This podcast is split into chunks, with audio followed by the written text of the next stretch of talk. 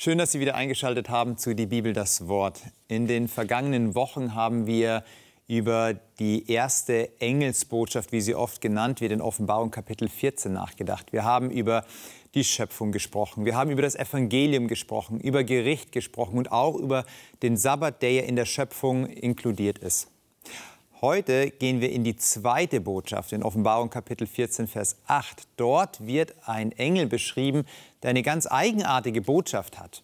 Babylon ist gefallen. Babylon taucht hier zum ersten Mal in der Offenbarung auf. Und natürlich stellt sich die Frage, was ist dieses Babylon? Was ist das Thema? Und was bedeutet es, dass Babylon gefallen ist? Darüber sprechen wir heute in die Bibel das Wort.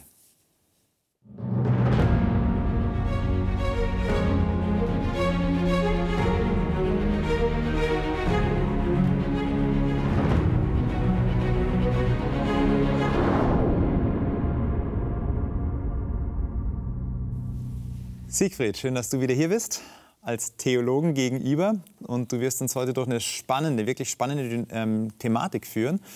Bevor wir das machen, darf ich mich wieder an Sie wenden. Sie sind aufgefordert, Ihre Bibel zur Hand zu nehmen, Ihre Stifte mitzunehmen, in der Bibel mitzumarkieren, mitzuschreiben. Und falls Sie vielleicht sagen, das Thema interessiert mich doch noch mal mehr, dürfen Sie auf Hope kurse.de gehen und dort auch den ein oder anderen Bibelkurs, der hier von Hope Media angeboten wird, ähm, beantragen bzw. auch dann ähm, durcharbeiten. Ähm, da geht es auch speziell um die Offenbarung, es geht auch um andere Kurse. Auf jeden Fall viel Freude damit. Und wir starten jetzt hier in Offenbarung Kapitel 14, Vers 8 und werden diese eigenartige Botschaft dieses Engels, der hier auftritt in Kapitel 14, Vers 8, nochmal genau unter die Lupe nehmen.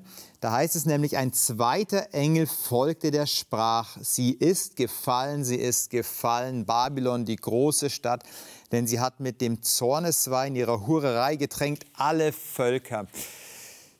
Wir haben ja schon mal gesprochen darüber in anderen Sendungen, dass die Offenbarung immer wieder Bilder aus dem Alten Testament nimmt und auch dann sagt, ich möchte mit etwas Gewisses auf einen gewissen Punkt verweisen. Jetzt haben wir hier das Wort Babylon. Wo begegnet uns Babylon im Alten Testament oder vielleicht auch im Neuen Testament? Schon ganz früh in der Menschheitsgeschichte. Wir können das uns jetzt auf der Folie auch mal gleich angucken. Äh, Babylon, damals hieß es noch Babel, wurde von Nimrod gegründet, der, der erste große Gewaltherrscher. Er hat auch die Stadt Ninive noch gegründet. Mhm, mh. Und äh, diese Stadt äh, ist von einem Hamiten gegründet worden. Also Nimrod war ein Hamid. Und die Hamiten waren die Feinde von den Sethiten, äh, also Semiten meine ich, Entschuldigung. Mhm, mhm, mhm. Und äh, Israeliten und Juden waren ja Semiten. Und mhm. diese äh, beiden Völker standen sich feindlich gegenüber. Mhm, äh, Babylon hat zum Beispiel äh, die Juden angegriffen.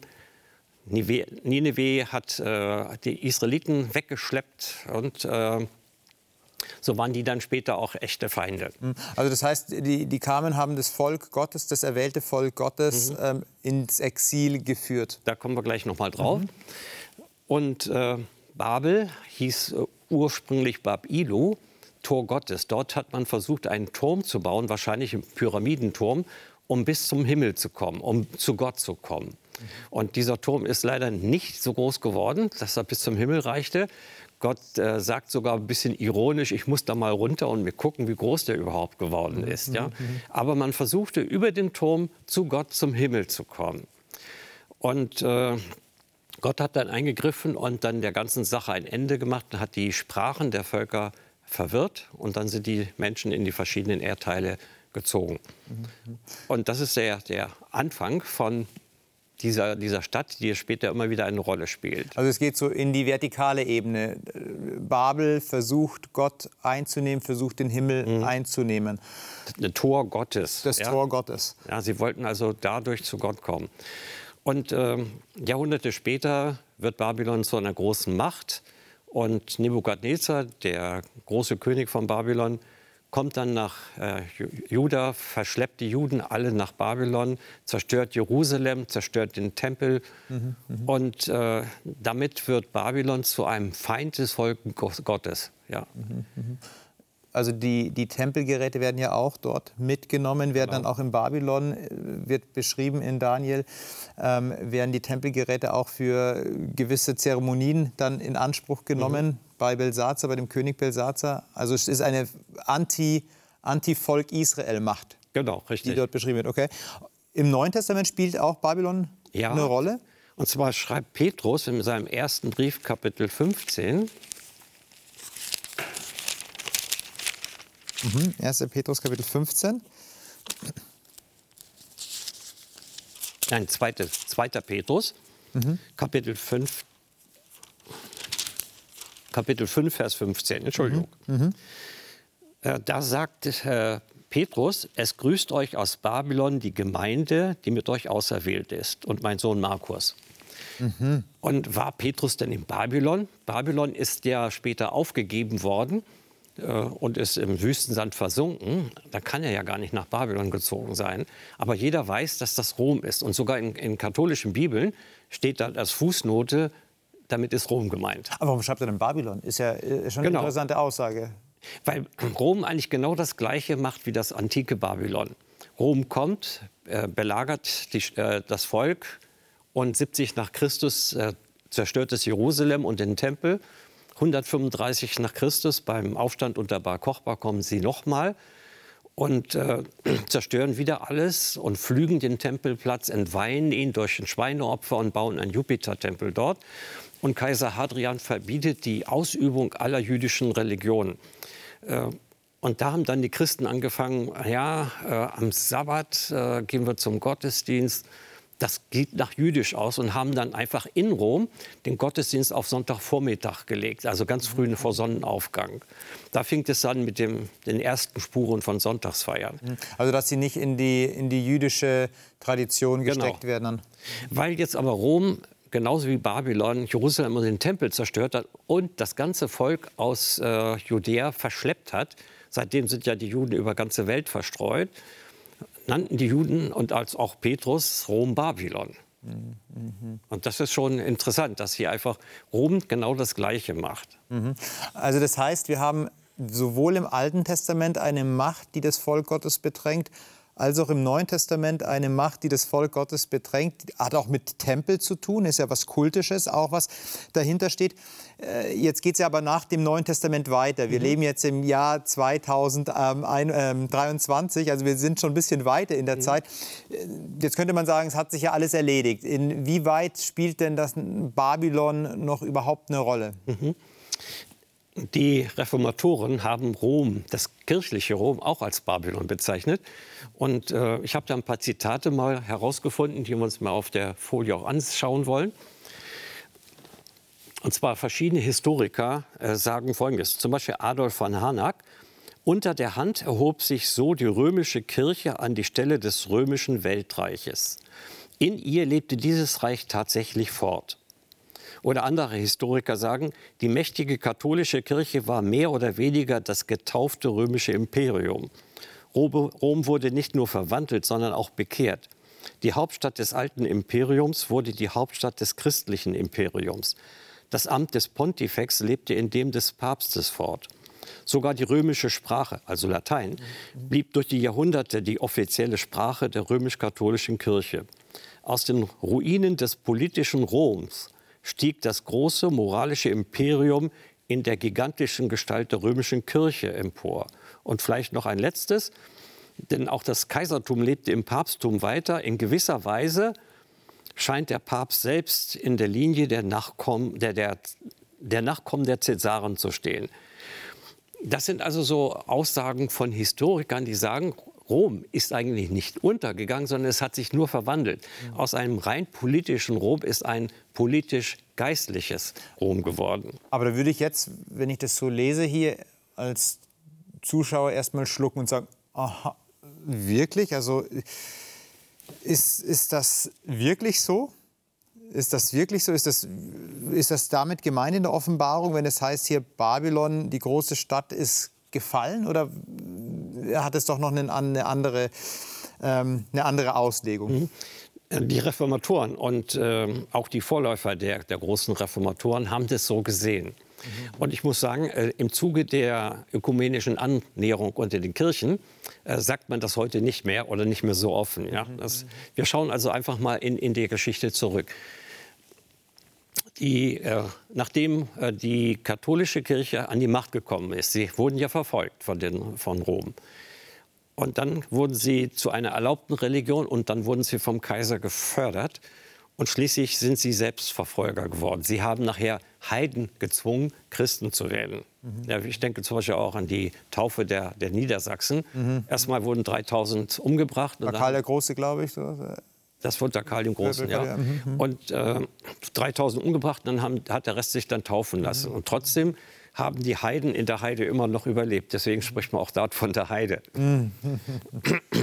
Also es war eine Macht, die erstmal tatsächlich auch Zwang ausgeübt hat? Genau. Und ähm, die äh, Kirchengeschichte sagt, dass äh, durch die katholische Kirche äh, bis zu 50 Millionen Menschen den Tod gefunden haben. Das sind die Al Albigenser, die praktisch ausgerottet sind, die Katharer in Südfrankreich, mhm. die Waldenser mhm. wurden stark dezimiert, die Hugenotten wurden verfolgt, die böhmischen Brüder.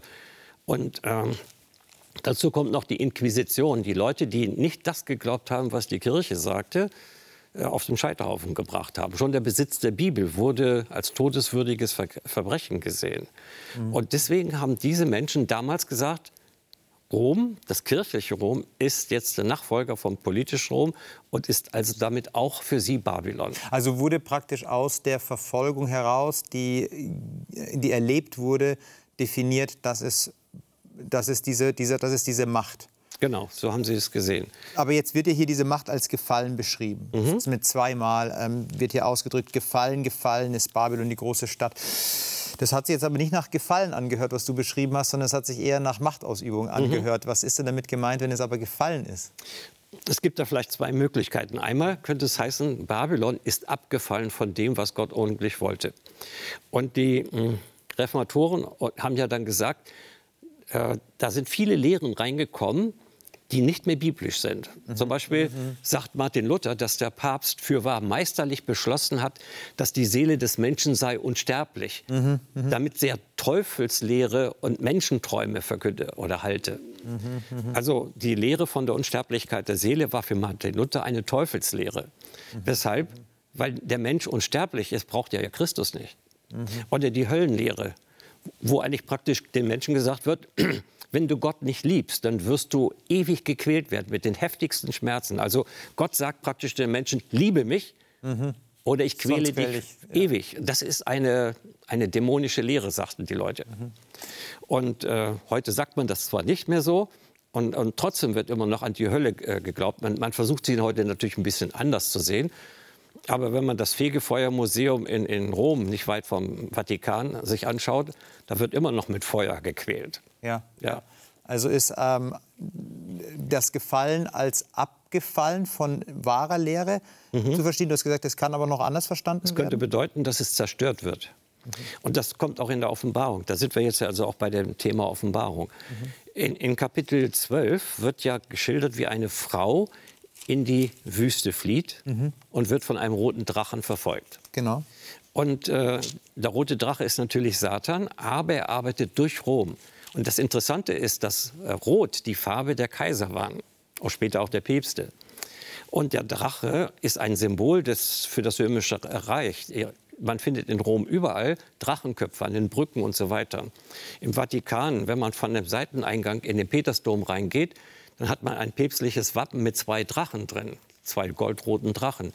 Oder im Petersdom selbst sitzt auf der linken Seite ein Papst auf einem Thron und da ist unter dem Dra äh, Thron ist ein Drache. Also diese Bilder, die wir in der Offenbarung finden, äh, finden wir also auch jetzt in Rom. Und äh, der Engel führt Johannes äh, in die Wüste zurück. Also die Frau flieht in die Wüste, 12, wird vom ja. roten Drachen verfolgt. Mhm. Und jetzt in Kapitel äh, 17 kommt der äh, Johannes wieder in die Wüste zurück und sieht jetzt, mhm. jetzt äh, nicht eine verfolgte, vom roten mhm. mhm. Tier verfolgte Frau, die mit der Sonne bekleidet ist, sondern er findet eine Hure, die auf dem roten Tier drauf sitzt mhm. und der die Völker verführt. Also müsste man so fragen, was ist denn zwischen Kapitel 12 und Kapitel 17 passiert? Ja. Was ist passiert, dass aus einer verfolgten Gemeinde dann eine verfolgende Gemeinde wird? Denn die hier, äh, diese Hure Babylon, verfolgt die Gemeinde. Mhm. Das Interessante ist, äh, wir müssen das eigentlich ausführlich erklären, da haben wir gar nicht die Zeit zu. Das Tier hat. Das dafür sind die Bibelkurse. Genau, richtig. Das Tier hat sieben Häupter und das heißt, diese sieben Häupter in Vers 9 mhm. sind sieben Berge und sieben Könige. Auf denen sitzt die Frau. Und äh, Rom hat tatsächlich, äh, ist auf sieben Berge gebaut. Es heißt dann auch in Kapitel äh, 17, Vers 18, die Frau, die du gesehen hast, ist die große Stadt, die die Herrschaft hat über die Könige auf Erden. Und mhm. zur Zeit des Johannes war das Rom. Mhm. Und Rom ist auf sieben Hügeln gebaut und hat sieben Regierungsformen gehabt. Könige, Konsuln, Dezivieren, Zehnmännerherrschaft, Triumvirat, Diktatoren. Dann heißt es, fünf sind gefallen. Mhm. Einer mhm. ist das Kaisertum. Und dann kommt noch ein siebter, das, der muss für eine begrenzte Zeit, heißt es wörtlich, bleiben. Und das war das Papsttum. Das hat äh, praktisch das Kaisertum fortgesetzt. Das haben wir ja auch an den historischen Aussagen gesehen. Mhm, mh. Und äh, das ist also so, so, eindeutig, dass man sagt, äh, es kann sich also nur um Rom handeln. Und zwar nicht das politische Rom allein, sondern es geht ja hier bis zur Wiederkunft Christi. Mhm, mh. Das heißt ja dann hier, dass das, Acht, das Tier, Vers äh, 11, Vers 11 ja. das Tier ist der achte und ist eine von den sieben. Genau, weil jetzt ist die Frage, was ist dann das Achte zum einen? Wir reden ja über Systeme, muss man ja, ja, auch genau. noch mal ähm, festhalten. Es geht um politische Systeme, es geht um religiöse Systeme. Es geht hier nicht um einzelne Menschen, die jetzt böse sind, sondern es geht um ja, ein systemisches Denken, mhm. ähnlich wie im Alten Testament. Es ist eine Macht gewesen, die gegen das Volk Gottes war. Es ist im Neuen Testament eine Macht gewesen, die gegen die das Volk Gottes war. Und jetzt auch wieder ein System. Was ist jetzt hier dieser, dieses Achte? Mhm. Das Achte ist das, das rote Tier, heißt es hier. Mhm. Und dann muss man sich fragen, ähm, ist das nicht Satan? Könnte sein, dass es Satan am Ende der Zeit selbst die Herrschaft ergreift und von Rom aus regiert? Zunächst erstmal einen kleinen Einschub. Ähm, es gibt inzwischen in Rom einen achten Hügel. Der war zur Zeit des Johannes nicht innerhalb der Stadtmauern, sondern lag außerhalb der Stadtmauer. Und äh, als der Petersdom gebaut wurde, wurde dieser Hügel mit hineingenommen in die Stadt. Mhm. Und äh, dieser Hügel ist der Vatikanhügel. Er ist höher als alle anderen römischen Hü Hügel. Mhm. Also der Vatikan ist der achte Hügel. Und dann äh, kann man ja anfangen zu spekulieren und sagen, könnte es sein, wenn das rote Tier Satan ist und er ist der achte, dass Satan in der Zukunft von Rom aus die Menschheit versucht zu beherrschen, in eine Einheit zu bringen. Ich, ich äh, sehe das so in dieser Pyramide. Wir haben ja diese Pyramidendarstellung mit dem allsehenden Auge auf äh, mhm. jeden Dollar. Dollar ja. ja? Mhm. Und dass die Theorie ist, äh, oben ist Gott. Und je weiter wir von Gott entfernt sind, desto weiter sind wir Menschen mhm. kulturell und auch religiös, gesellschaftlich auseinander. Je näher wir aber zur Spitze kommen, zu Gott hin, desto äh, ähnlicher werden wir uns, desto mehr gleichen wir uns an. Und wenn wir dann am Ende äh, die Spitze erreicht haben und bei Gott sind, dann brauchen wir diese Pyramide nicht. Dann trennt uns nichts mehr. Wir brauchen keine Religion mehr. Mhm. Und vielleicht ist das der Grund, weshalb das hier heißt, dass das Tier und diese politischen Herrscher, von denen ja auch noch die Rede ist, Babylon am Ende der Zeit zerstören. Und zwar ziemlich brutal wird das geschildert. Und ähm, wenn wir an die Spitze gekommen sind, zu Gott brauchen wir keine Religion mehr. Mhm. Und äh, da sind wir wieder bei diesem Bild von dem alten Babel. Man hat damals im alten Babel einen Turm gebaut und wollte zum Himmel kommen. Und am Ende versucht man wieder zur Spitze zu kommen, zu Gott. Aber man landet nicht bei Gott, sondern man landet beim roten Drachen. Und dieser rote Drache und die Politiker zerstören jetzt Babylon und sagen, wir brauchen das nicht mehr, wir sind ja angekommen. Aber wenn ich jetzt nochmal zurückleuchte in, ähm, 1. in 1. Mose Kapitel 11 hinein, mhm. da kommt ja Gott hier, hier runter, herunter. Genau. Wie ist es dann in der Offenbarung? Was genau. geht dann? Genau das Was Parallele geschieht auch wieder. Im alten Babel wollte man zu Gott und Gott kommt runter und macht der ganzen Sache da mal ein Ende. Mhm. Und in der Offenbarung wird dann hier später geschildert, im Kapitel 19, dass Jesus unter dem Symbol eines Reiters auf einem weißen Pferd kommt, um äh, den Drachen und äh, diese politischen Mächte zu zerstören. Mhm. Ja? Er kommt jetzt also auch wieder herunter. Und zwar, weil äh, diese Macht, diese, dieses rote Tier mit den Politikern, äh, versucht Gottes Gemeinde auch zu zerstören. Also nicht nur diese ganzen religiösen Systeme. Und ich könnte mir das vorstellen, wenn das geschieht in der Zukunft, dass alle Kirchen inklusive Petersdom, alle Moscheen, alle Tempel von den Menschen kaputtgeschlagen werden. Religion hat keine Bedeutung mehr. Mhm. Und dann wenden sie sich natürlich auch gegen Gottes Gemeinde, mhm. gegen sein, sein Volk und wollen auch sie vernichten. Und dann kommt Jesus vom Himmel herab und sagt, so Schluss jetzt, jetzt machen wir dem ganzen Treiben ein Ende. Jetzt kommt mein Reich. Das ist ja erstmal jetzt ein ziemlich düsteres Bild, was du malst, ja. könnte man sagen. Was ähm, sagt mir das jetzt hier in meinem heute gerade, wie kann ich denn mein, mein, mein, meine Lebensperspektive nicht verlieren? Hättest du jetzt da auch einen, ein tröstendes Wort zum Schluss? Genau. Also, äh, wie gesagt, wir haben ja nur ganz kurz mal sind wir da mhm. drüber gegangen. Mhm. Äh, die Aussichten sind so düster. Aber wir sehen ja in unserer Welt, dass vieles düster ist. Und manchmal denkt man, äh, es kann gar nicht so weitergehen. Die Welt geht kaputt. Wir brauchen eine Einheit aller Völker, um, um zu überleben und Einheit aller Religionen. Die, die, vielen Kriege, die wir haben, kommen auch manchmal aus religiösen Motiven heraus. Mhm. Und deswegen brauchen wir eine Einheit. Aber diese Einheit führt wieder zu einer neuen Diktatur. Und da sagt mir die Offenbarung, okay, das mag geschehen, aber Jesus kommt und er richtet sein Reich auf. Und dann wird es kein Babylon mehr geben, da wird es keinen Gewissenszwang mehr geben, da wird es kein Leid und keine Kriege mehr geben. All das, was wir Menschen anrichten, wird dann zu Ende sein. Denn dann gibt es eine neue Erde, wo es heißt, es gibt kein Leid, kein Tod und kein Schmerz mehr. Und wenn ich düstere Zeiten äh, vor mir habe, dann brauche ich nicht nur die Schilderung dieser, dieser Zeiten, sondern dann brauche ich auch, was dahinter kommt. Und das ist diese Botschaft, der Reiter auf dem weißen Pferd in Kapitel 19, der kommt und bringt sein Reich. Und dann werden alle menschlichen Reiche, auch Babylon, für immer Geschichte sein. Das ist, dann, dann ist es eine gute Botschaft. Und wenn es dann weitergeht, lesen wir, dass dieser jemand, der dann auch kommen wird, die Tränen abwischen wird, von Leid oder über das Leid trösten wird ähm, und die Tränen, wie gesagt, abwischen wird. Er wird das Leid nicht erklären, sondern er wird einfach trösten. Und das ist ja auch eine sehr schöne Perspektive. Siegfried, danke schön für dieses heikle, intensive Thema.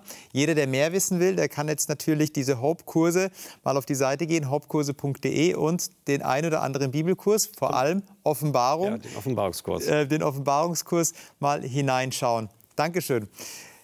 Ihnen wünsche ich alles Gute. Das war tatsächlich heute sehr, sehr komprimiert, sehr, sehr eng, so ein, ein, ein Schnelldurchlauf durch das ein oder andere Offenbarungskapitel wenn zwei Sachen hängen bleiben, dann das eine, ja, es ist, es ist Bedrohung dort. Es gibt Bedrohung in der Offenbarung. Das wird auch beschrieben. Die Bibel verschweigt da nicht, sondern die Bibel ist da auch offen und transparent. Aber sie ist genauso offen und transparent, wenn sie sagt, da gibt es jemanden, der dem Bösen, der dem Schlechten die Stirn bietet. Jemand, der kommen wird, das Böse vernichten wird, aber auch das Gute wieder initiieren wird. Dieser jemand ist Jesus Christus. Und das ist ja auch die Offenbarung von Jesus Christus, über Jesus Christus. Diesen möchte uns Johannes offenbaren. Und ich hoffe, dass sich auch dieser jemand in ihrem Leben offenbart, dass sie spüren, dass sie sehen, Jesus Christus spricht ihnen Mut zu, gerade auch in diesen schwierigen Zeiten. Bleiben Sie behütet. Wenn Fragen kommen, dann können Sie mir die gerne schreiben. Die nehme ich am Freitag in die Sendung mit. Alles Gute.